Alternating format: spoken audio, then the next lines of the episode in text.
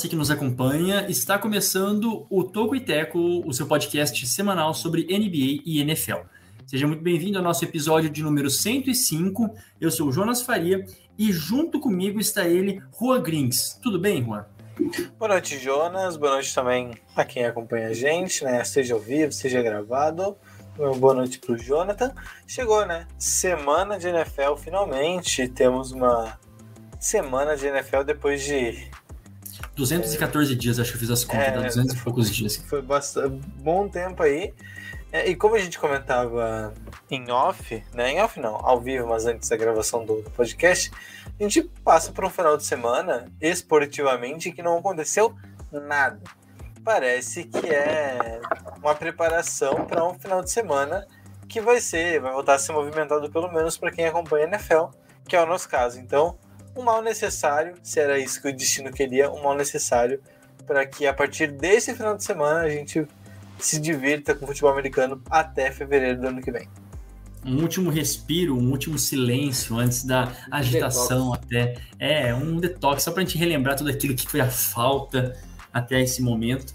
Mas é com muita satisfação que nós temos aqui também Jonathan Mumba. Bom dia, boa tarde, boa noite, tudo bem com você? Tudo bem, Jonas. Espero que você e Rua também estejam bem, assim como todo mundo que nos acompanha para mais um podcast. 105 podcasts, olha só. É um número mais bonitinho, né? Quase redondo, 105. E é isso, cara. Semana de retorno da NFL, depois de sete meses longe. É, é que você acorda até mais feliz. É, eu acordei muito feliz ontem, segunda-feira. Também porque era feriado, né? Então a gente. Se bem que não foi bem feriado, meio estranho. Mas feliz, é claro, pelo retorno da NFL, que é sempre algo que me alegra muito. Acordei pensando nela, filho, tá doido. E aproveitando, é, Jonathan, passa aí os destaques, quer dizer, os destaques não, né? Qual é, é a ideia do Tupiteco? Tá, é, vamos, lá então, vamos lá. A ideia do Tupiteco é justamente trazer os principais destaques do basquete e do futebol americano da terra do Ryan Krauser. Para você que não conheceu, né, não reconheceu é, o nome, né, Ryan Krauser, a Argentina está nessa onda de pegar nomes que se destacaram muito nas últimas Olimpíadas, é, americanos, obviamente, né? E usá-los aqui nesse podcast. Agora a gente vai falar do Ryan Krauser, que é um é, o medalhista de ouro né, na, na, categoria do arremesso de peso. É, inclusive, muito triste, né? Porque a gente acompanhou é, estávamos torcendo pelo brasileiro, né? O Darlan Romani, é, é Darlan Romani. Uhum. É, infelizmente não venceu, é, não conseguiu chegar né, a bater as marcas do americano. O Ryan Krause realmente é um exterminador de recordes. Eu lembro que ele, ele teve quatro das cinco melhores marcas da final, né? Ou seja, se contasse né, individualmente, ele teria medalhas de ouro, prata e bronze. Esse, então, é Ryan Krause, é uma lenda no, no arremesso de, de, de, peso, né? E foi exatamente, então esse o Juan lembrar, mas algo de 23 metros perto disso. É, por aí. Tá louco, cara. É, foi bem, bem acima da média, assim, pra gente que acompanhava é, pelo viés brasileiro, né, torcendo pelo Darlan Romani, era só sacanagem, né, porque o cara realmente sobrou do início ao fim da prova. Foi, foi impressionante o desempenho do Krauser. Um abraço pro Darlan também, que meteu o louco sobre todas as condições. Poderia estar aqui, mas não é americano. Não é nem porque não conseguiu o título, mas nem medalha, mas é que você não é americano, então. Fica com nós, aliás. É, não, aliás, hoje, né, uma data especial, 7 de setembro, então, estamos gravando na terça-feira, né? Não é por conta do feriado, estamos gravando para poder ter aí uma antecipação por conta do início da NFL nesta quinta-feira. Esse é o e destaque. A gente sempre grava na né? terça, né? É, na verdade, a gente, guarda, a gente, grava na terça o da NBA normalmente, né? É só mas agora vai inverter. É, só para poder dar mais tempo para as quintas-feiras, que esse é o destaque mais importante do nosso podcast, do nosso episódio de hoje. Mas passa aí completinho quais são os destaques, Juan. Bom, é, no podcast de hoje, então, obviamente a gente vai falar das prévias, né? Principalmente do Prime Time, e ali sobre algum tempo é, dos outros jogos, mas antes disso, a gente também vai falar de outros assuntos para a temporada, né? Coisas que aconteceram nas últimas semanas que, como estávamos em prévia, a gente acabou deixando em segundo plano é, para abordar posteriormente. Por exemplo, retorno de várias estrelas, né? Dak Prescott, McCaffrey, Saquon Barkley, Nick Bosa, Von Miller e etc, etc, etc. Vários jogadores muito importantes que voltam de lesão em 2021. Além disso, teve a notícia é, mais surpreendente, talvez até aqui, que foi o corte do Cam Newton, que era cotado para ser inclusive o quarterback titular dos Patriots. Assim, o Mac Jones vira titular, a gente vai falar um pouco sobre isso também. E, é, por fim, é, antes das prévias, nas prévias da primeira rodada, a gente vai falar é, sobre essa mini crise no corpo de corredores dos Ravens, é, algumas lesões importantes por lá. Eles estão buscando algum nome e estão próximos, ou praticamente, acho que até assinaram já oficialmente, com o Livion Bell para participar desse, desse é, corpo de corredores do, do, de Baltimore, que é um dos principais, se não o principal da liga.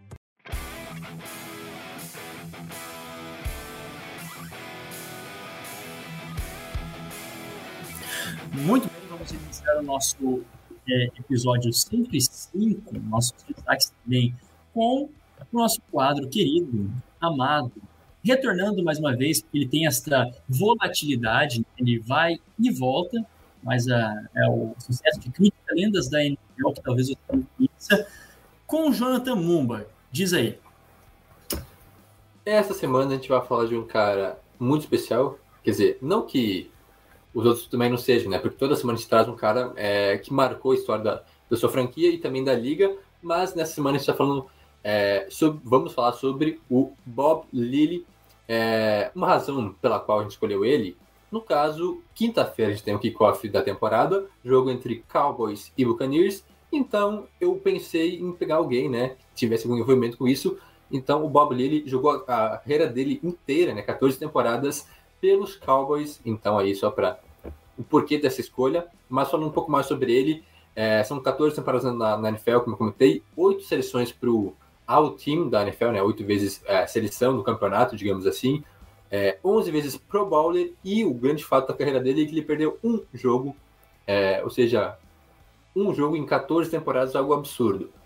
É, falando sobre o início da carreira, então, ele foi primeira escolha de draft da história dos Cowboys, lá em 1961, quando a franquia iniciou, né, né foi justamente aquela temporada de expansão, quando vários times surgiram na temporada de 61, e aí então é, ele foi a 13 terceira escolha geral do draft de 61, a primeira escolha dos Cowboys, então foi marcado já na, na história de Dallas aí. E ele atuou então entre as temporadas de 61 até 74 lá no Texas. É, ele também fez parte de várias unidades defensivas que ficaram marcadas naquela época, né, nos Cowboys, que eram das melhores linhas defensivas da NFL nesse período. É um cara com muita velocidade, força e inteligência, além de ter uma grande capacidade de, de recuperação por um defensive tackle, né, que era a função dele, é algo realmente acima da média. Nessas 14 temporadas dele na liga, o seu desempenho como defensor foi algo notável. Ele se tornou, então, popularmente conhecido como Mr. Cowboy, mais uma identificação com os Cowboys, então, a ponto de ser chamado de Senhor Cowboy, né, traduzindo aqui. É, o Bob, então, ele estreou como um, def um defensive end, é, jogou duas temporadas nessa posição até que ele acabou migrando para defensive tackle na sua terceira temporada, e aí sim os resultados ainda ficaram mais expressivos, melhoraram. Como tackle, ele foi, ele foi selecionado né, para o All Pro First Team oito vezes, né, é, todas as vezes entre os anos de 64 e 69, e novamente no ano de 1971. Como eu já havia comentado, ele era um cara muito rápido né, e bem coordenado, então ele conseguiu chegar à marca de quatro touchdowns na sua carreira, que na época era algo bastante expressivo, né, os defensores não marcavam tantos touchdowns lá nos anos 60. É, um foi de retorno de interceptação, lá em 1964, e os outros três foram então em recuperações de fumble. Ao todo, ele recuperou 18 fumbles, com, é, retornando para 109 jardas no total, além de totalizar 95,5 sacks na carreira, também uma marca muito expressiva na época, quase 100 sacks lá é, há cinco décadas atrás, praticamente. Ele, como eu já comentei no início, era um jogador extremamente durável. Ele então jogou ao todo 196 jogos de temporada regular consecutivos, ou seja, ele não perdeu nenhum jogo em 14 temporadas na NFL e a sua única falha, né, foi justamente no jogo de campeonato, né, na final da NFC de 1973, já na reta final da carreira, contra o Minnesota Vikings, que foi quando ele sofreu uma lesão na perna e o único jogo que ele ficou de fora. O restante, todos os jogos da carreira, ele participou, apenas uma única ausência. Ele, inclusive, é o terceiro jogador na história com mais jogos consecutivos disputados na carreira, com esses 196 jogos. É uma outra marca realmente fenomenal. Com os Cowboys, então, já para encerrar, ele teve seis decisões de campeonato né, na NFL, NFC, ou então, é, num período de oito anos, na verdade, seis vezes em oito anos, entre 1966 e 73, além de disputar dois Super Bowls e vencer né, o Super Bowl 5 e 6. É, Bob também foi selecionado para 11 Pro Bowls, além de ser o primeiro jogador na história a, a passar toda a sua carreira nos Cowboys, a ser eleito para o Hall da Fama do futebol americano profissional, isso em 1980, é, logo após ele se aposentar, porque se aposentou em 74, em 80 então entrou para o Hall da Fama, um dos nomes mais marcantes da história dos Cowboys, que também foi é, ele integrou então o, o, time da década de 60 e também o time da década de 70 é, como defensive tackle, além de fazer parte da lista dos 100 maiores jogadores de todos os tempos da NFL. Este foi Bob Lilly. Muito bem. Aliás, né, não sei se apareceu para quem estava assistindo, tentei fazer meio que um recurso visual ali de, é, da imagem do Bob Lilly. Imagino que eu tenha acertado realmente o, o jogador. Deixa eu só tirar aqui o negocinho. Então tá lá, você pegou falou uma coisa muito curiosa, né? Que ele tinha os destaques de. Naquela época, os defensores não faziam muito touchdown. Naquela época, assim, nem os, os jogadores de ataque faziam muito touchdown, né? As coisas eram meio sofridas, tá ligado? Mas realmente, é, tá aí então um baita destaque. Bob Lilly, jogador do, do Cowboys, que é um dos. Puxando o gancho, né? Já que a gente tá puxando gancho atrás de gancho, gancho do início dessa temporada, vamos começar com mais um gancho do Cowboys que inicia essa temporada com o seu quarterback titular, Dak Prescott, voltando de lesão. Né, ele que jogou só até a semana 5, se lesionou, tava absurdo, né, tava com mais de mil jardas passadas, 1.800 jardas passadas até a semana 5, tá uma coisa bem louca mesmo, vi uma média que se ele continuasse nessa velocidade, nesse ritmo, ele ia terminar com tipo mais de 6 mil jardas, ia bater o recorde do, do Manning, assim, uma coisa bem doida mesmo, e vem para esta semana 1 com o seu quarterback titular, com salário novo, feliz da vida. O que dizer a respeito deste retorno de Dak Prescott ao, ao time dos Cowboys? Desses que a gente vai falar todos aqui depois na frente. Vocês acham que ele pode ser o retorno mais importante, o que mais impacta o seu time nesse momento? Difícil cravar isso porque são muitos jogadores importantes né, que se lesionaram na última temporada e vão retornar agora para seus times mas o Dak Prescott com certeza é um dos nomes mais notáveis, né? É, não só vai impactar no próprio time, né, nos Cowboys, como também pode ser um grande candidato a brigar pelo prêmio de é, Comeback Player of the Year, né? Que é sempre uma disputa bem interessante. Esse ano vai ser ainda mais acirrado pela quantidade de jogadores que tem e até mesmo por um VP, né? Se a gente imagina que ele vai manter esse nível que ele teve no início da última temporada, como o Jonas disse, em cinco jogos, sendo que ele se lesionou no quinto, então não foi nem um quinto jogo completo ele teve 1.800 jardas, ou seja, uma média de quase 400 jardas por jogo, algo absurdo, realmente, que bateria recordes. Claro que é muito difícil manter essa, essa sequência, mas é, com certeza o ataque dos Cowboys se mostrou outro sem ele, seja com o Andy Dalton, com o, o Gilbert ou qualquer outro quarterback que, que assumiu né, depois, não conseguiu chegar nem perto daquilo que o Dak Prescott produziu naqueles primeiros jogos da temporada. Lembrando que o ataque é basicamente o mesmo, né? O Ezekiel Elliott, a tendência é que ele melhore um pouco, ele está um pouco fora de forma na última temporada. O corpo de receptores com a Mari Cooper, é, Sid Lamb e o Michael Gallup é muito promissor, com muita qualidade. Então, o Dak Prescott saudável ali, produzindo aquilo que ele sabe, ainda mais agora, né? Como comentaram também, com um contrato renovado, é, sem empecilhos fora de campo também, com a cabeça focada, tem tudo para voar e ser um cara que vai fazer diferença para esses Cowboys que, mais uma vez, particularmente colocam muita é, confiança nesse time. Eu acho que os Cowboys têm tudo para dar certo e fazer uma temporada que eles poderiam ter feito ano passado, se não fosse pela lesão do Prescott também por outros fatores afim. Foi uma pena do, essa lesão do, do Prescott, porque realmente vinha muito bem, é, jogando muito bem, é, e parecia realmente que seria a grande temporada da carreira dele, e de certa maneira é, foi o grande início de temporada da carreira dele, né? Porque é, claro, cinco rodadas é muito pouco para avaliar, mas eles colocavam numa posição de briga pelo MVP, como o Jonathan já mencionou, e pode voltar nesse nível. Até ele tem dito que se sente muito bem, sente 100%, e que acha que pode ter uma temporada até melhor né, do que prometia 2020. Claro que muito disso é motivação e, e foco e tal, e, e, e, colocar a confiança lá em cima, né? Mas é obviamente existe uma preocupação física aí, né? Porque é uma lesão é grave, né? Ele, ele quebrou a perna, então foi, foi bastante pesado, então pode ser que ele leve um tempo até realmente voltar a jogar no alto nível, pode ser que ele comece voando também, mas é uma lesão que normalmente os jogadores levam um tempo para retomar a confiança na, nos movimentos, né? Até é um trauma, né? Quebrar a perna deve ser um trauma muito grande. Eu nunca quebrei, não posso dizer, mas imagino que seja um trauma muito grande até para retomar a confiança no pisar, no se locomover e no enfrentar defesas, né? Porque ele é, já começa enfrentando uma linha de, uma, uma linha defensiva muito boa do, dos Buccaneers, né? Então ele certamente vai sofrer de certa maneira. Ele vai precisar fugir, vai eventualmente ser sacado em alguma jogada ou outra. Então, é, esses primeiros movimentos são importantes para ele retomar confiança no corpo dele. E, né, falando daquilo que eu achava da, da importância e tal, só para concluir, é, eu tenho quase certeza, assim, para mim, é, eu diria até com uma certa tranquilidade que ele é, é o cara mais importante para o time é, de todos os caras que a gente vai falar aqui a seguir. Porque, por exemplo, ano passado, quem tinha, né, quando ele não pôde jogar, eles fizeram uma experiência com o Andy Dalton, fizeram uma experiência com o Garrett Gilbert, com o Ben DiNucci, e acho que foram ele, esses, esses todos.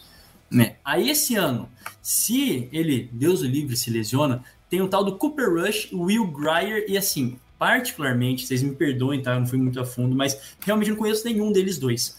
Né? Eu não posso falar qual é, que é a qualidade de nenhum desses, desses outros dois, enquanto a gente sabe da qualidade do, do Dak Prescott, a gente viu como o, o, time ficou órfão, realmente implodiu na temporada passada. Não que a defesa tenha tanta culpa assim, né? A defesa é, já estava meio ruim, mas enfim, com a defesa ruim, com um ataque que não vai para frente, é, tudo implode.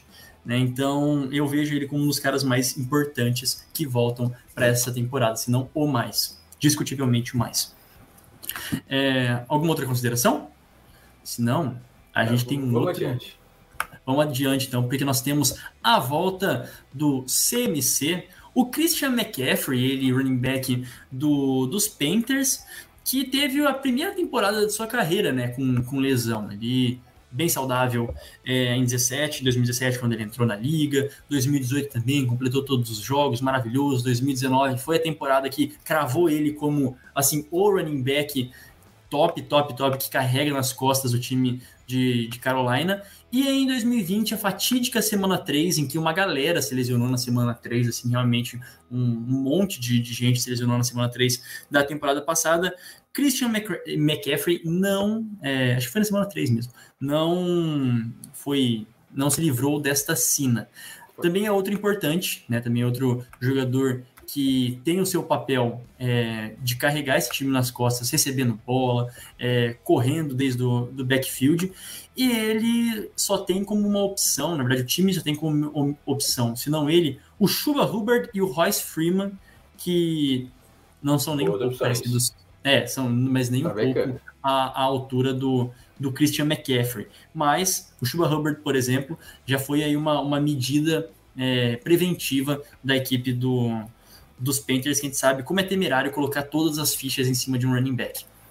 É, por falar em backups, né, o Mike Davis, que fez ótimo trabalho né, após a lesão do McCaffrey, foi contratado pelos Falcons, vai ser o running back principal lá em Atlanta. Por isso, então, os Panthers draftaram o Chuba Hubbard, que foi muito bem lá em Oklahoma State, batendo vários recordes do college. Não era um dos melhores running backs como qualidade, mas ele teve números muito expressivos. Ele foi escolhido na quarta, quinta rodada, não lembro agora.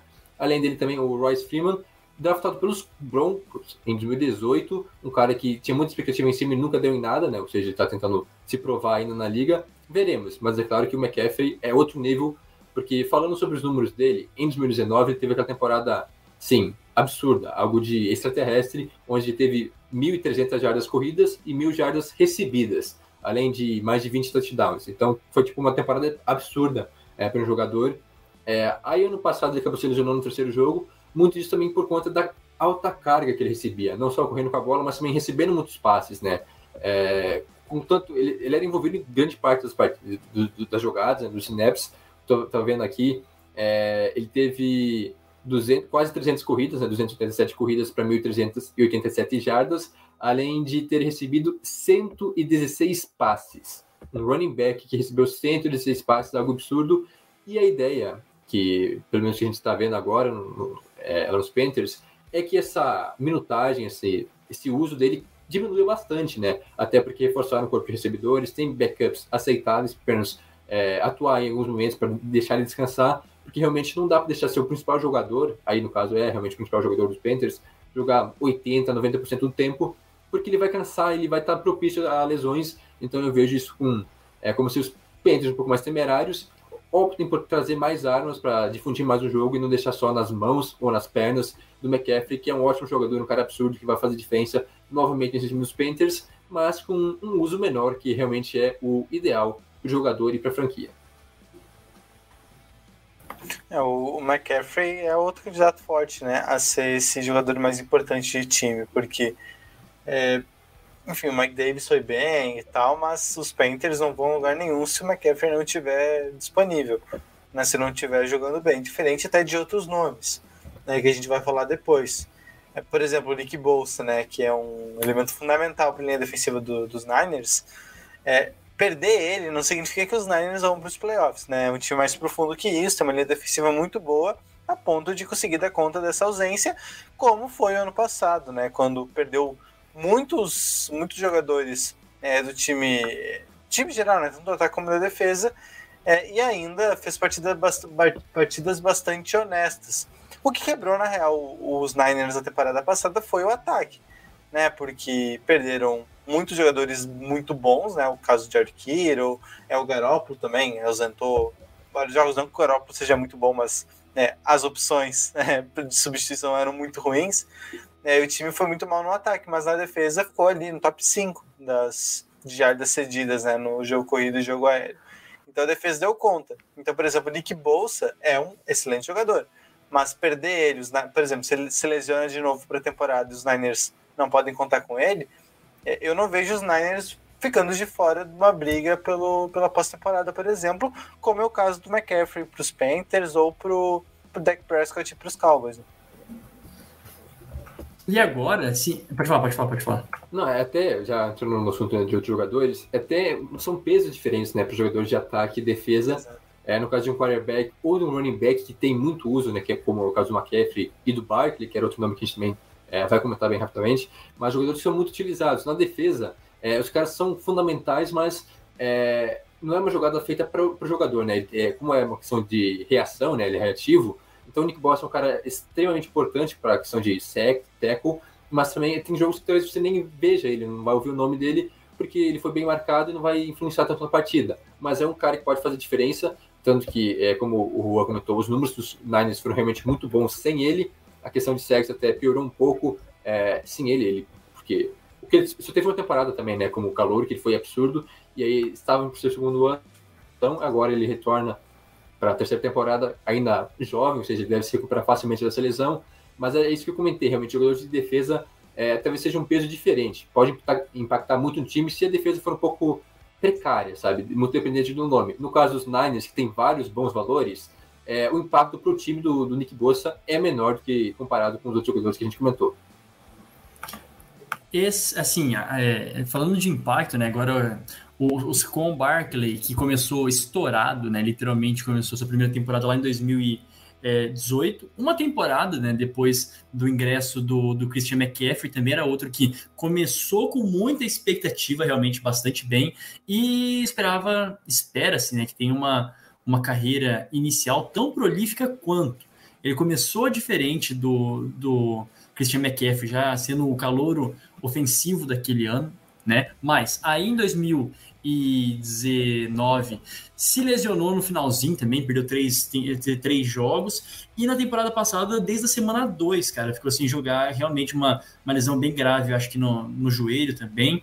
E agora, nessa pré-temporada, nem foi colocado para jogar, é, ainda está como questionável, não sabe se vai estar tá pronto para essa semana, nessa, essa semana 1. Um, que é outro jogador que eu vejo que os Giants ah, diferentemente, não sei se tão diferente assim, dos Panthers, eles têm algumas outras opções, talvez melhores opções, é, mais recheadas opções, é, em outras posições, né? Como receiver, é, até Tyrande, Tyrande nem tanto, mas enfim, deram uma outras opções para caso o Barkley venha para mais uma temporada ou não esteja 100%. O que dizer a respeito dele?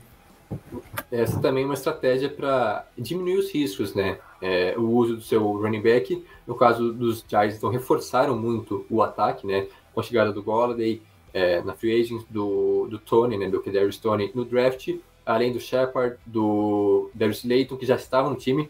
Ainda tem os Tyrants, né? Que o Jones comentou, é, tem o Evan Engram e também trouxeram o Kyle Rudolph, ex-Vikings. É, uhum. Então tem várias opções realmente de passe. Porque, ou seja, com um jogo aéreo mais profundo, você usa menos jogo corrido. Claro que ele também vai ser muito acionado, porque ele é o melhor jogador desse time. Ele é a grande arma ofensiva, além de correr muito bem, ele recebe passes também. É quase que o McCaffrey, é, basicamente comparações. O McCaffrey é mais utilizado, mas o Barkley também é absurdo. E trouxeram também o Devontae Booker, que fez um bom trabalho, é claro, lá nos Raiders, nada excepcional, mas um bom trabalho, para ser o seu backup. Um cara que deve ter alguma uma utilização durante os jogos, né? É, justamente para o Barkley descansar, talvez até coisa de 70, 30, 80, 20% de, de utilização. Mas, realmente, os, os Giants reforçaram seu time para tentar tirar um pouco do foco do, do que foi muito utilizado, assim como o McCaffrey, é, nos seus primeiros anos na liga. E a gente sabe que running back é uma posição muito ingrata, que às vezes lesiona e nunca mais volta a ser o mesmo. Esperamos que os dois voltem muito bem, mas é isso. Os dois times estão fazendo o possível para tentar preservar e manter o seu principal jogador mais tempo em campo em alto nível. Até no caso do Barkley é uma dúvida se ele joga a primeira semana, né? Os Giants é, estão sendo bem certo. cautelosos. É, é, é, é, provável, mas ainda não é confirmado, né? Até tá valendo agora que é, o, a decisão deve ser tomada ali só alguns minutos, alguns momentos antes do, do jogo contra os Broncos na semana 1. Agora, assim, é, eu gostaria de colocar num, num pacotão, mas aí já eu sei quem que vocês vão falar que pode ser o principal, né? Mas a gente tem uh, alguns jogadores de defesa que a gente deveria comentar, entre eles Nick Bolsa, Von Miller e o, Dar o Dervin James. É, o Bolsa dos Niners, o Von Miller é, voltando né, para os Broncos e o Dervin James dos Chargers, né? Acho que é dos Chargers. Uh, destes três aqui, né? De novo aquela pergunta: quem pode mais impactar né, o, os seus times com sua volta. E vale o clubismo, vale a experiência, vale assim, qualquer coisa que vocês quiserem falar a respeito deste triunvirato aqui, os três jogadores de defesa que voltam. Ah, ah isso me quebra, né, cara? Ah, deixando, deixando o clubismo e todo o apreço de lado, acho que sim, realmente o Von Miller é fundamental nesse time. É, ele fazendo duplo então com o Bradley Chubb vira outra coisa, realmente duas grandes ameaças, né, uma de cada lado. O Nick Bosa a gente já comentou, mas eu acho que o, o Darwin James pode ser talvez o cara mais decisivo, decisivo no seu time. Por quê? Porque os Chargers a gente sabe que tem uma boa defesa, mas uma defesa que se lesiona muito. E o próprio Darwin James também, né? Tem o quê? Três anos na liga, sendo que só um como foi saudável, realmente, que ele jogou todos os jogos, né? É, mas quando saudável, ele foi até ao Pro, um cara que realmente mostrou ser um dos melhores safeties da liga é, quando quer, quando ele consegue jogar. E essa é a ideia. Eu acho que a, a secundária dos Chargers, que perdeu alguns nomes importantes, né, como o, o Casey Hayward, que saiu para os Raiders, que era um cara, uma, um, um, tipo de liderança. Então a gente imagina que talvez o Darwin James se torne liderança, apesar de ser jovem, mas um cara que é muito enfático, muito é, realmente brigador no time. Além dessa questão aí de ser liderança, mas também qualidade técnica dele realmente se sobressai sobre os demais jogadores de secundária é, dos Chargers, e não só da secundária, mas de toda a defesa da equipe de Los Angeles. Então eu acho que em questões de impacto no time, talvez o Devin James impacte ainda mais o, é, os Chargers do que Von Miller, o Nick Bosa, talvez até porque as duas defesas, as outras defesas têm mais nomes, né, mais peças interessantes. Os Chargers também têm seus valores, mas o Devin James talvez seja o melhor jogador da defesa de Los Angeles. A questão do, dos Chargers, eu, eu, concordo com o Jonathan. A questão dos Chargers é que eles têm boas peças na defesa, é, são bons valores individuais, mas como coletivo ainda deixa um pouco a desejar falta com que as coisas funcionem numa maior coesão. É, de novo, a gente falou do Nick Bolsa, excelente jogador, talvez, não sei se tecnicamente o melhor desses todos, mas é, que teve assim um 2019 espetacular como calor e que se espera muito ainda, mais ainda do que ele já apresentou. Então, tecnicamente, ele é muito bom, mas a defesa dos Niners é muito boa em si. Então, ela dá conta de uma ausência do, do Nick Bosa. Mesma coisa vale pro, pro Von Miller lá no, nos Broncos. Né? A defesa dos Broncos é muito boa, se reforçou ainda mais nessa off-season. Então é uma defesa que deve dar conta de uma ausência do peso do Von Miller caso venha acontecer novamente, né? O que ele não esteja é, na sua integridade física. Agora, o Devin James, é, não ter ele para os Chargers vai ser um peso é, é, incrível, assim, porque ele já se ausentou em temporada de 2020, né? Jogou muito pouco, não lembro quantos jogos Nem jogou, foram. cara. Nem jogou. Ele não chegou a jogar? Pois é, então foi. Não, acho que não. Passou em branco 2020, a gente viu como foi meio desastroso mesmo o 2020 dos Chargers, tirando é, o Justin Herbert, né, que foi a grata surpresa, mas a defesa entregou muito jogo, né, o time não conseguiu segurar vários jogos ali no final, foi, foi meio constrangedor, e o Devin James, não só ele, mas é, um time um pouco mais experiente, um time um pouco mais é, saudável, mais do que tudo, é, deve já dar condições para o time brigar pelos playoffs, né? Por que não? Ele só tem uma temporada completa, né? Que foi em 2018, e aí se lesionou em 2019, teve só cinco jogos. Ano passado não jogou. Então, É. até questão de como é que ele volta, né? Se ele consegue realmente repetir aquela, É. aquelas grandes atuações que ele teve como calouro. Veremos, né? Esperamos que ele fique saudável e consiga ajudar o time. A gente tá, quer dizer, na verdade a gente chegou a, a 20 minutos aí de, de primeiro bloco, praticamente. Vocês gostariam de dar mais algum destaque de outro jogador que tá voltando e tal? Tem algum que deixamos de mencionar rapidinho, assim, que...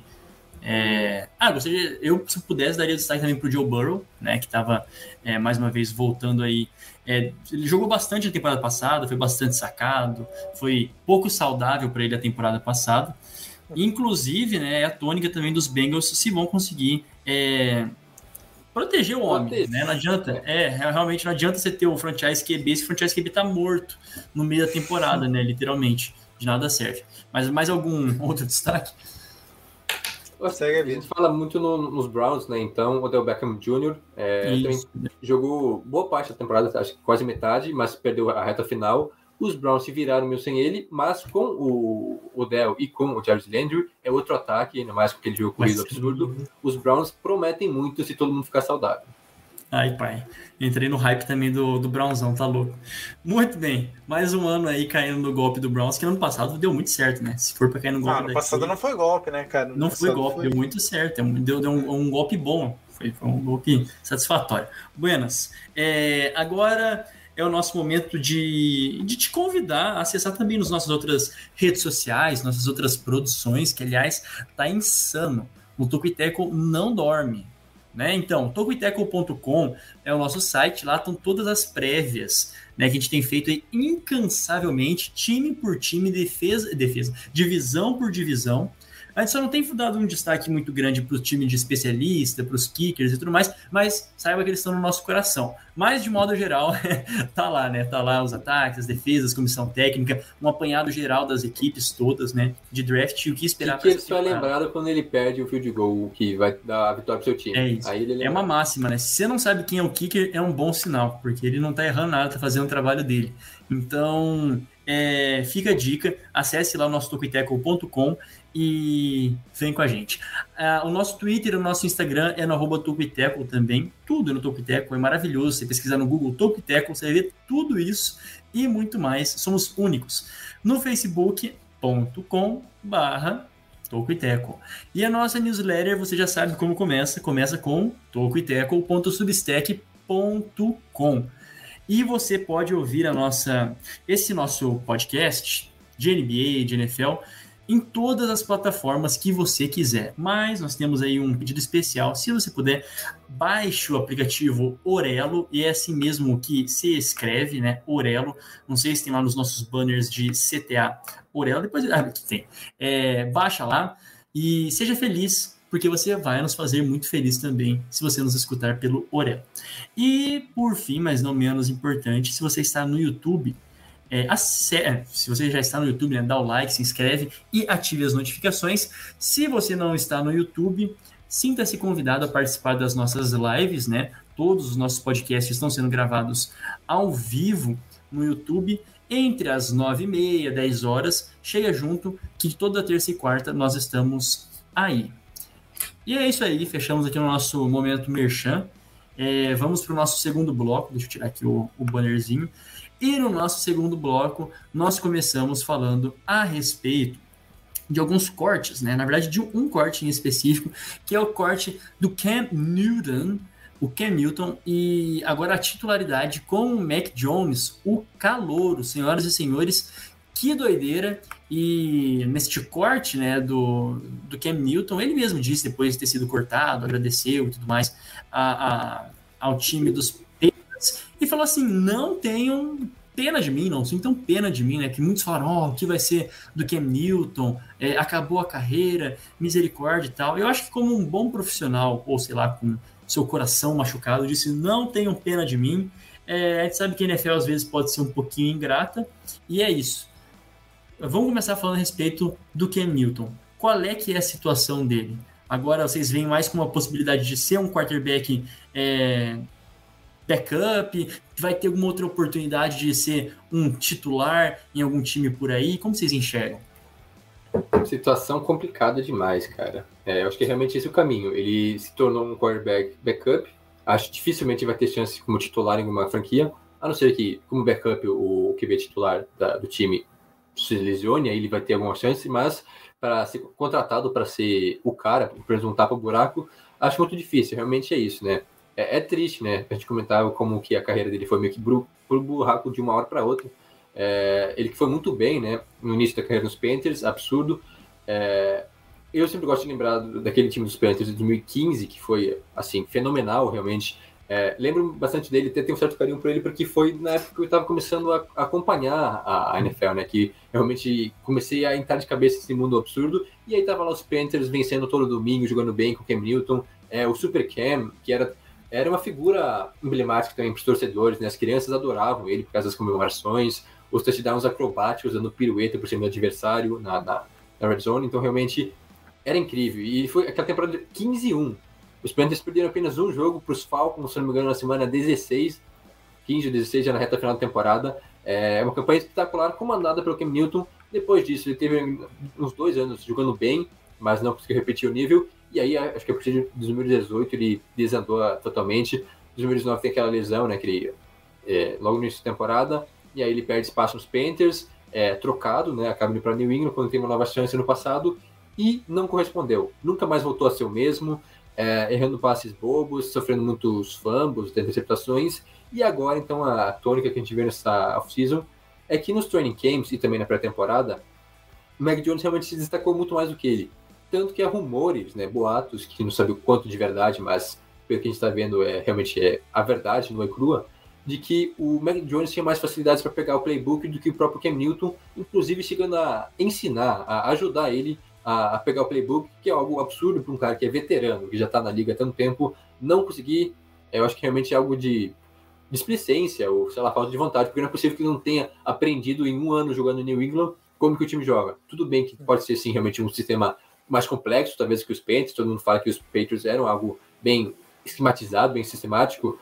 Um pouco de dificuldades, mas mesmo assim, como que o Newton é, caiu de produtividade, se perdeu na carreira, é algo triste até de se acompanhar, né, para quem viu ele no auge. É, é que era uma coisa que se apostava muito, né, porque o primeiro ano dele começou de certa New England, né, começou de certa maneira empolgante, né, as primeiras semanas ele foram boas, ele fez boas partidas, né, e daí depois ele tem uma queda muito grande, mas né, não, 2021, de repente com mais um ano no, no esquema dos Patriots, né, trabalhando com, com todo, toda a organização, ele poderia pegar justamente o playbook, né, aprender as jogadas e, e se destacar mais, era grande aposta.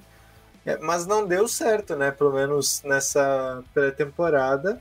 O Cam Newton foi muito. O Cam Newton não, o Mac Jones é, foi muito bem. É, isso foi, é um fator também, porque certamente se o Mac Jones não tivesse ido tão bem, é, o Cam Newton ainda estaria lá, penso eu. É, não, não faria sentido é, fazer uma aposta tão alta nesse sentido, porque os Patriots têm pretensões de, de pelo menos voltar a pós-temporada nesse ano. Então, eles não poderiam também dar nenhum passo muito maior do que a perna é, a ponto de comprometer esse plano de, de temporada. E outra coisa que é importante dizer, né, porque muito especulou que poderia ter a ver com a questão da vacinação do, do Cam Newton, né, que ele é um dos jogadores que optou por não se vacinar, É, não lembro se ele chegou a falar publicamente sobre isso, mas foi um dos jogadores que não, que, que não quis se vacinar contra a Covid. É, ele perdeu aí, acho que ficou 10 jogos isolado por ter contato com algum caso positivo. Então isso sempre pega um pouco mal, porque. 10 dias, acho que foram 10 dias. Isso, o que, que eu falei? 10 dias. Jogos. 10 jogos. 10 jogos, é 10 dias, perdão. Ele ficou 10 dias sem poder treinar, afastado de tudo. E é sempre quando isso acontece, a gente pensa, pô, isso aconteceu durante a temporada, né? É um ato. é, se é uma decisão individual, e com certeza é, ao mesmo tempo é uma decisão um pouco coletiva, porque a qualquer momento você pode deixar seu, seu time na mão. É a mesma coisa que o Carson Wentz, por exemplo, né? Que não tomou vacina e perdeu é, alguns dias aí de treino recentemente. E é muito mais importante para os Colts do que o Cam Newton é para os Patriots, ou era para os Patriots. Mas o Belichick disse que não, não é isso, não foi esse o motivo, que foi motivo técnico, uma opção que eles fizeram pelo Mac Jones. né? Então o Mac Jones vai ter sequência, vai ter oportunidade para crescer nessa temporada. E aí a gente vai ter uma, uma noção até de quão certeiro foi o investimento dos Patriots, né? Se realmente ele vai se tornar o que se espera, ou se vai ser um atraso no processo de reconstrução pós-Tom Brady, né? Ah, cara, é, é engraçado, porque, tipo assim, é, a, a expectativa de todo mundo, assim, de pelo menos da grande mídia até dos torcedores dos Patriots, tá? Era que, nossa, logo o Mac Jones tivesse uma chance, semana 2, semana 3.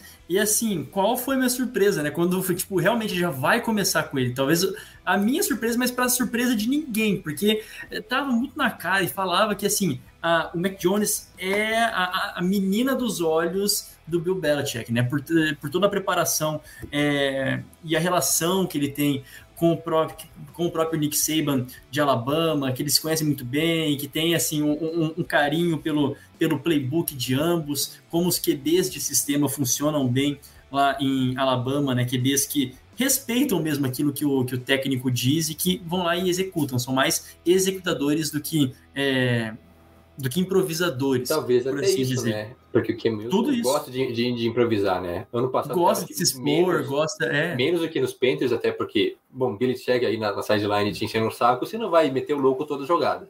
Mas ele Exato. tentar resolver algumas coisas com as pernas. O problema é que, como passador, ele foi muito mal. É, re- relembrando os números aqui, ele teve em 15 jogos 8 touchdowns e 10 interceptações. Sim, números de um cara que não pode ser titular na NFL.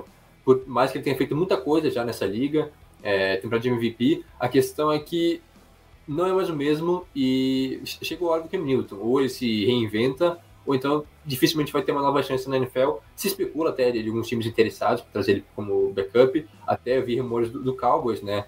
A gente falou sobre não ter um backup de qualidade lá em Dallas. Quem sabe que o Newton pinta lá para ser o reserva do, do Dak Prescott.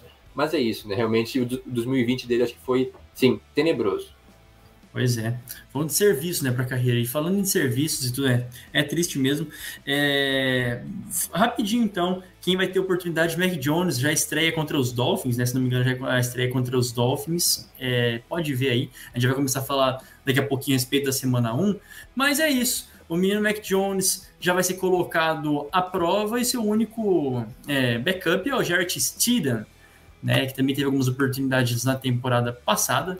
É, mas toda a expectativa em cima dele e toda a confiança também, acho que por parte da o carinho da torcida, carinho do treinador, né? Que, enfim, vai ser bem cuidado, eu imagino, se for bem obediente ao menino, ao senhor Bill Belichick.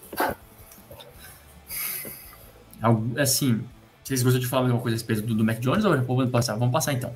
É, Buenas. Boa sorte pro. É, é contra o Dolphins mesmo que ele joga? Isso, Dolphins. Perfeito. Então também bonito, né? Tua e. Peraí, o- não, deixa.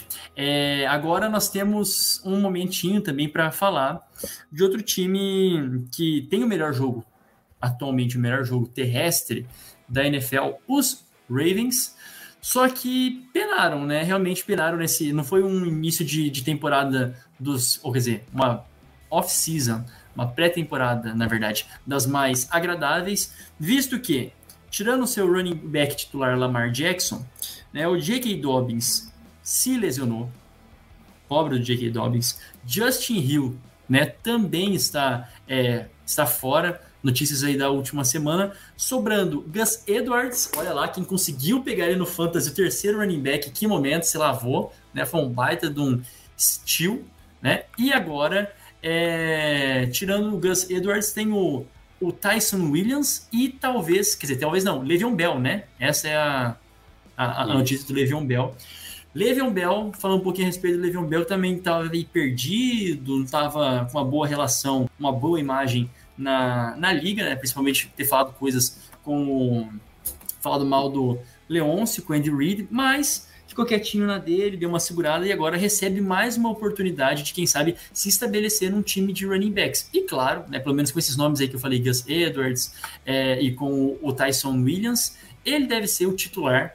Então, sendo titular. Eu, será que não? Eu acho que deve ser o titular, Ah, cara. Não, eu acho que vai ser o Gus Edwards por já conhecer o time, né? É, É, só se der. joga. É mais, melhor É que assim, ele estava cotado para ter uma boa minutagem. A gente sabia que o J.K. o J.K. Dobbins seria o titular, mas o Edwards também teria uma, uma grande minutagem, né? É, vários snaps, assim como foi nas últimas temporadas. Né? Ano passado também o Dobbins teve mais jardas, porque ele cresceu muito na reta final. O Edwards foi o segundo e ainda tinha o, o Mark Ingram, ou seja, o, o, o, o, Edwards sempre foi o segundo running back, né? Primeiro sendo reserva do Ingram e agora do Dobbins. Possivelmente eu acho que vai ter sua chance agora de ser o titular, porque o Livion Bell a gente não sabe como ele vem. Ele não foi bem nos Chiefs ano passado, então acho que chega para ser um running back 2, bastante acionado, mas eu acho que o Harbaugh confia mais no Gus Edwards. E é isso, né? Como que os a, a bruxa está solta lá em Baltimore, perder dois running backs, né, os seus três principais.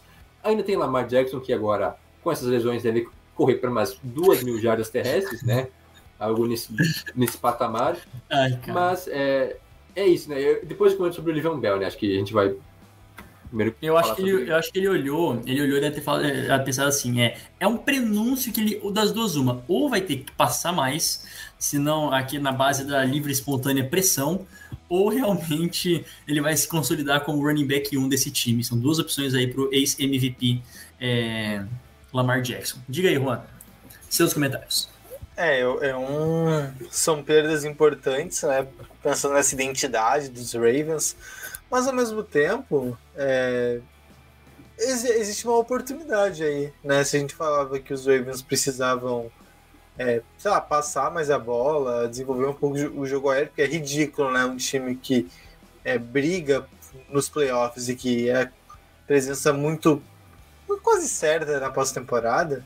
É, não conseguir. Esse é o último time em jardas aéreas, né? É ridículo. E não é que o. Lamar Jackson, é, não é que o Lamar Jackson seja um quarterback horroroso, né? Passando a bola. Ele, ele é, é bem eficiente, digamos assim. Precisa evoluir, mas é muito mais a questão do sistema, né? De, é, de, de, de- de achar armas e tudo mais. Então, tá aí a oportunidade para os Ravens, que agora não tem o segundo running back dos times, né? o J.K. Dobbins, e também perdeu o Justice Hill para a temporada, vai ter que ficar ali com a aposta sempre temerária do, do Le'Veon Bell, é, e mais o Gus Edwards, né, que deve, deve ter oportunidades, é, de passar mais a bola, né, de não ficar correndo tanto e, e procurar essas alternativas aí no, no jogo aéreo. Acho que já era essa dinâmica, né? Porque é, os próprios jogadores do Ravens, após a eliminação no ano passado, ficaram bastante incomodados, né? Porque o ataque aéreo não funcionou nos playoffs de forma alguma, né? Contra os Bills. E aí trouxeram reforços, né? Samuel Watkins, que se ficar saudável por metade dos jogos, que já é algo bom, é um baita reforço, né? Para os Ravens. Também draftaram, né? Mais um jogador, é, o, o Bateman, que também já está machucado, né? Não sei se ele vai jogar na estreia, né? Mas os primeiros jogos. Não, ele, ele- acho, que ele, acho que ele perde ali as primeiras semanas. É, mas vai estar saudável, a gente imagina, para o restante da temporada. Então tem Marquise Brown, Sammy Watkins, o, o Bateman, tem o Tyrande, né, que renovaram né, com o Mark Andrews essa semana também, até esses verdade. valores, mas um baita contrato para ele. Então o jogo aéreo vai ter que funcionar mais, realmente. É, o jogo corrido ainda vai ser o principal, né, com o Lamar Jackson, com o Gus Edwards e o Livon Bell, que é um bom corredor, mas também recebe bem é, bastante passes. Mas a questão aí, o que mais me interessa, quando oficializaram esse acordo, eu tô só por ver um Steelers e Ravens. Como que vai ser a recepção lá em Pittsburgh do Livion Bell, que saiu assim meio tretado, né? é, lá de Pittsburgh, e agora vai pro rival. Assim, É Steelers e Ravens é uma das maiores rivalidades né, da, da liga nos últimos anos, então só quero ver o jogo lá no, no Heinz Field, como é que vai ser a recepção pro Livion Bell. Eu quero ver gente é, depredando o logo do amiguinho, caindo em cima, rolando, esfregando aqui, mas. É, cara, na verdade o Le'Veon Bell não saiu bem de nenhum time, né? Que, que, que ele passou, né? Bem a, bem a, a verdade. É, então é meio, meio criminoso, assim, não sei. Falando aqui sem. Não acho que não cometeu nenhum crime, mas meio criminoso com os times que ele, que ele já jogou. 2018, né? Fez aquela greve e, enfim, não foi jogado, não jogou nada e foi liberado logo depois, né? Então não resultou em nada. Tem um, um, um marco na carreira no Jets, tentou ali alguma coisinha nos Chiefs, foi bem pouco e agora, quem sabe, né? Tipo assim, quem sabe ele se, se estabeleça como um digno running back 2, né? Se ficar até o final, realmente se ficar... chance ele vai ter, porque o time precisa de correr, né? O time já tem uma, uma cultura de corrida bastante grande, assim, então chance vai ter.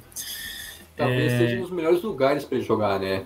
Analisando assim, porque não Talvez. tem responsabilidade e é um sistema propício para o jogo corrido, né? Então tem sua última chance. É e a minha dica aqui, ó, o que eu faria se eu fosse treinador dos Ravens?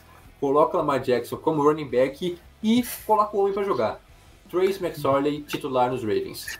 Obrigado, Deus. Obrigado. Peraí, aliás, você tem que ver. Será que o Trace McSorley tá lá ainda? Eu não sei se tá, ele foi cortado. Eu, eu tô olhando tá? aqui no. Quer dizer, no Deep Chart aqui é o terceiro quarterback que me assustou. Porque tem o Tyler Huntley na frente dele. Isso aqui é, Mas, isso aqui é um crime. É um crime. É, McSorley é um crime. É um talento inexplorado, né? Um diamante que, que precisa ser lapidado. Exatamente. Então, aqui, ó, quem contratar esse homem, cara, misericórdia, véio, vai competir ainda como MVP contra o John Alford, mano. E aqui eu tô cravando. Estou cravando isso daqui. Bom, é... que momento. Já pegamos aqui um, um, mini garbage time, mas aí que é bom. A gente tem mais 10 minutos e vamos falar, quer dizer, não é que a gente tem, né? Mas quase chegando aí a uma hora, temos 10 minutos para chegar a uma hora, corrigindo melhor. Vamos falar, passar os serviços da semana 1 e um pouquinho da, dos nossos palpites. Ah, que saudade, né? De fazer palpite toda semana. Que saudade, cara. Que alegria nos olhos. Bom, a gente vai sempre, normalmente, né, para quem tá chegando agora, quem tá nos escutando pela primeira vez, é sempre um monte de jogo, né? E a gente dá uma prioridade para os Prime, né? Os que passam nos horários nobres e dão uma comentadinha maior sobre eles. Claro, se tem outro que joga em outro horário, que também são confrontos divisionais, a gente busca trazer também. Mas vamos começar com o jogo de quinta-feira, o jogo de logo mais, né, no dia 9, uh, ah, entre Buccaneers e Cowboys, tradicionalmente o time campeão na temporada passada. Buccaneers recebem no Raymond James os Cowboys. Já aí um duelo de conferência, né? Um duelo de conferência de possíveis times brigando certamente por playoffs, brigando por suas divisões, né? Dois times que vêm com força total para brigar por suas divisões. É, palpites, expectativas, pode ser bem livre agora, digam aí. Ah, assim, é, eu, eu, tinha dito que assim, os Buccaneers é um time extremamente consistente, um time que, que vai chegar na pós-temporada, um time que a gente sabe bem o que esperar, até porque manteve todos os titulares. Né? Então eles vão estar tá na, na pós-temporada. E os, os Cowboys, eles vêm nessa chance de. Tendo o Dak Prescott lá jogando bem e saudável, é a chance que eles têm de é, jogarem como contender. Porque era a oportunidade em 2020. A defesa foi um horror, é verdade, isso precisa ser dito. Então talvez não bastasse só ter o Dak Prescott, porque eram 35 pontos feitos e 40 tomados, né? Era ridículo mas a defesa melhorou, né? tiveram algumas aquisições interessantes, pode ser que haja um upgrade por lá, então os Cowboys eles vêm com eles vêm com uma motivação, acho que com uma expectativa muito grande para essa temporada.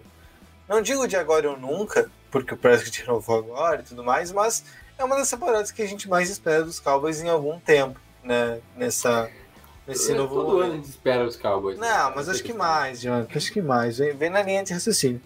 É, por isso eu não ficaria. Sur... Não é exatamente o meu palpite, mas eu não ficaria surpreso se os Cowboys vencessem esse jogo, por exemplo. É, os, os Buccaneers são favoritos, isso é bem claro, né? Até por serem mais consistentes e mais prontos e tal. Mas eu não ficaria tão surpreso, não, se Dallas conseguisse uma vitória né, nesse jogo. Acho que vai ser um jogo muito interessante para os Cowboys, principalmente, né? Para a gente ver como o time chega. É, Dak Prescott, se ele está saudável, se ele está realmente bem consigo mesmo, né? Com o braço, tudo ok para a temporada. É, mas além disso também, É, jogo corrido, como vem, porque a gente sabe que o Elliott terminou mal a temporada, quer dizer, ele teve uma temporada abaixo da média, né? E vai enfrentar, se não me engano, o melhor jogo, é, melhor defesa, né? Contra o jogo corrido da última temporada. Então, baita teste logo de cara já contra essa DL dos Buccaneers. E, claro, por último, talvez mais importante, a defesa dos Cowboys, como vai lidar com o ataque dos Bucks, ataque espetacular com Tom Brady, Mike, Mike Evans, é, o Chris Godwin, os running backs também. Então, um bom teste para os Cowboys como um todo. Acho que os Bucks são favoritos e devem vencer, mas não é algo absurdo imaginar os Cowboys fazendo a surpresa aí e estragando a festa dos Bucks. É isso aí. Eu, assim, tipo, tem também porque, nossa, não é tão decisivo assim, mas eu é, desempataria para os Bucks. Acho que o Tom Brady tem tudo para dar um bom cartão de visitas também para sua segunda temporada nos Bucks. É importante, né? O jogo é em casa, então, para não fazer feio logo de cara, é, vão com força total, sem dúvidas. E uma vitória sensível para os Bucks, não vejo como, nossa, vão regaçar os Cowboys, não. E espero mais do que nunca que a, a, as temporadas não se invertam, igual aquele Chiefs e Texans do ano passado, a temporada passada, né? O fim que deu os Texans, né? Que não seja uma sina para nenhum das, de ambas as equipes Uhum. que compit, competam, compitam, competam, como é que diz Competam. compitam até o final. Competam é feio, que terrível. Ah, bom, domingão nós temos aí nosso Sunday Night, o primeiro da temporada, acontecendo no SoFi Stadium, Los Angeles, Rams. Então é a estreia do Stafford. Staffordzão da massa, jogando contra velhos conhecidos, né, com um time que já tem aí um costume de jogar, da NFC Norte, a equipe dos Bears. Não que isso influencie muita coisa, até porque tem muita gente nova né, em ambos as equipes. E para os e para os Rams, aí realmente toda a expectativa vai começar a ter o seu é, desenrolar nesse primeiro jogo também em casa, que precisa fazer bonito. Né? Casa cheia, lembrando que as torcidas voltam para os estádios, vai ser muito louco, vai ser aquela gritaria, aquela coisa maravilhosa. Então, é, vou colocar aqui já o favoritismo para a equipe dos Rams. E do outro lado, nós temos um Andy Dalton com a missão, com a árdua missão de garantir a sua titularidade, né? Foi garantido pelo menos para a semana 1. Pelo menos para semana 1 é certo que ele vai começar. E se fizer uma temporada, é, uma, uma apresentação igual ele fez na pré-temporada, com certeza as coisas mudarão para a semana 2. A, a, a grande tônica da temporada dos Bears é essa questão do quarterback, né? Até Quando, quando, né? o Andy Dalton? Até, não é se, Hum. é quando, né? Até, até quando, vai o Andy Dalton como quarterback titular? Porque é, ele não vai fazer uma temporada espetacular a ponto de ser, ser Uhum. todas as semanas o titular e o, o, o Justin Ah. Fields não ter essas oportunidades, né? Então, é, até seria mais legal ver o Fields jogando já e tal, tendo oportunidade, até porque os Bears é, vão ter um calendário muito difícil, como a gente já falou na prévia deles, então bota o menino pra jogar, testa aí, é uma defesa difícil dos Rams, né? Ele teria muito já ele trabalho. logo. Já queima Já logo, quebra uma costela já logo de cara. Muito bom. Deixa ele Tá. conhecer o Aaron Donald. Dá um abracinho aí. Que coisa terrível, cara. Ah, É, não, mas, não. ma- mas acho que é o grande assunto, né? Do, do- dos Bears é quando o Andy Dalton vai, vai ceder a titularidade pro, pro Fields. Na verdade é que os Bears estão torcendo contra o Dalton. Assim, tipo, uma brincadeira. Tipo, eles estão esperando só um motivo, né? Eu acho que eles só É. estão eles só estão esperando um motivo. Eles ficam ali, quem piscar primeiro perde, entendeu? Acho que é mais ou menos isso. Então, Ma- Mas esse jogo aí, ó, vou deixar aqui minha nota de repúdio. a Quem selecionou esse jogo como o Sunday Night da primeira semana, mas tem duas razões para ter esse jogo.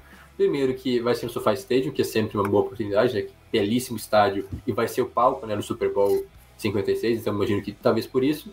E por- pela estreia do Stafford, né? É, primeiro jogo dele então com os Rams, com um grande time.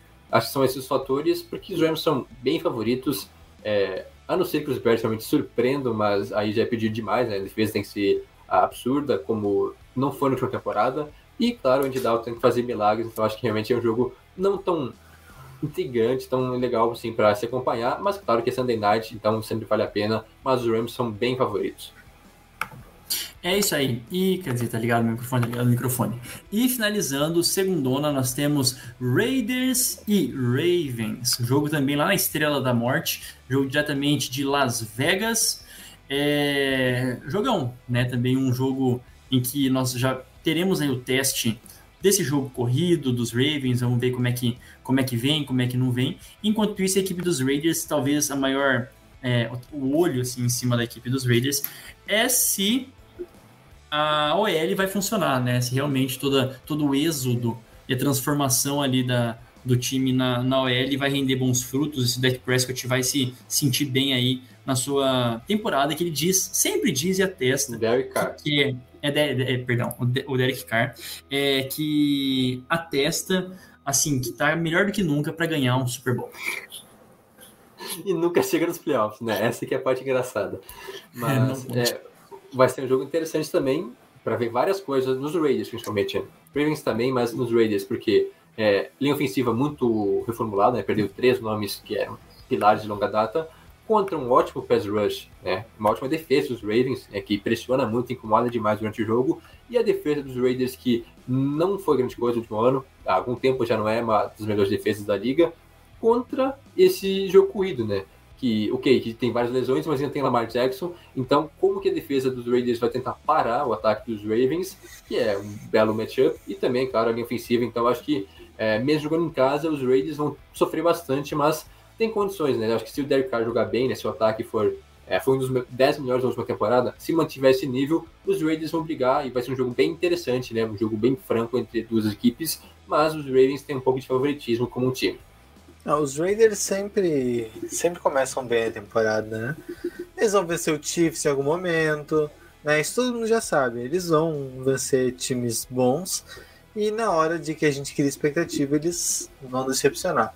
Então, acho que nada mais justo do que, do que eles, não digo vencerem os Ravens, mas fazerem um jogo duro, complicar a vida do, do Lamar Jackson. Eu tô, eu tô bem. Eu tô bem. é, com bastantes pés atrás em relação a esse time do- dos Raiders nessa temporada, mas é inegável que eles conseguem ser competitivos em alguns jogos difíceis, né? Tem sido temporada após temporada eles conseguem é, ser competitivos em jogos grandes. Agora, se vai ser suficiente para vencer Baltimore, eu acho que não. Acho que os, os Ravens chegam melhor e até vai ser legal porque como a defesa dos, dos Raiders não é muito boa, não, até a secundária também não é, não é das melhores, é uma oportunidade de, repente a gente ver esse jogo aéreo, para ver se realmente Baltimore vai lançar essa bola, né? Se vai largar um pouco o jogo corrido e vai buscar alternativas, até porque eu tenho Marquis Brown no Fantasy, então eu preciso que o jogo aéreo funcione. É, falou em fantasy é realmente preocupante, né, cara? Que. É, e, e- ah, eu, eu geralmente não pego muito jogador dos Ravens, mas eu peguei dois, né? O Marquise Brown e o Mark Andrews, então, ó, Lamar Jackson, gentileza passar a bola. Mas é isso, né, cara? Acho que é um jogo interessante e não sei se alguém aqui tá sendo muito otimista, né, com os Raiders, talvez o Jonas, mas é, eu também compartilho dessa, não sei, essa cautela, né, com o time de Las Vegas, porque realmente é um time bom, não é ruim, mas não sei, não empolga muito, sabe? Não tem algo, um que a mais, assim, ah, um quarterback muito bom, é, um, um jogo corrido muito bom, uma defesa que se destaca. Então, Raiders é tudo meio, sei lá, não quero dizer meia boca, né? Acho que ele é muito desrespeitoso, mas um time, assim, na média, em tudo, Sim. basicamente. É que tá lá, mas não chega lá. Essa é a questão. Tá lá, mas não chega, vai, vai, vai, vai, vai e morre na praia. É realmente um time que morre no deserto, né? Pra fazer uma. Poderia morrer na praia, mas agora a terrível é se morrer na, no deserto, né? Morrer seco. Pelo menos morre num, num bom lugar, né?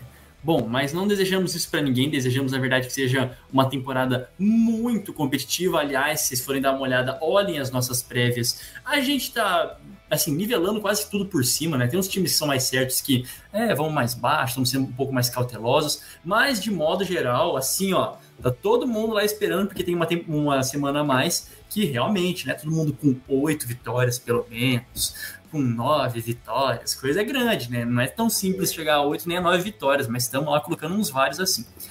É, algum último recado antes de iniciar essa temporada de 2021?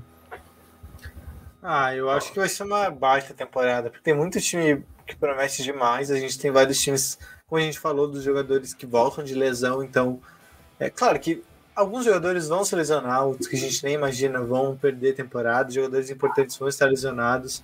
Vai ter time que é, a gente se empolgou e vai acabar que não vai dar muito certo por conta de lesão, isso é inevitável.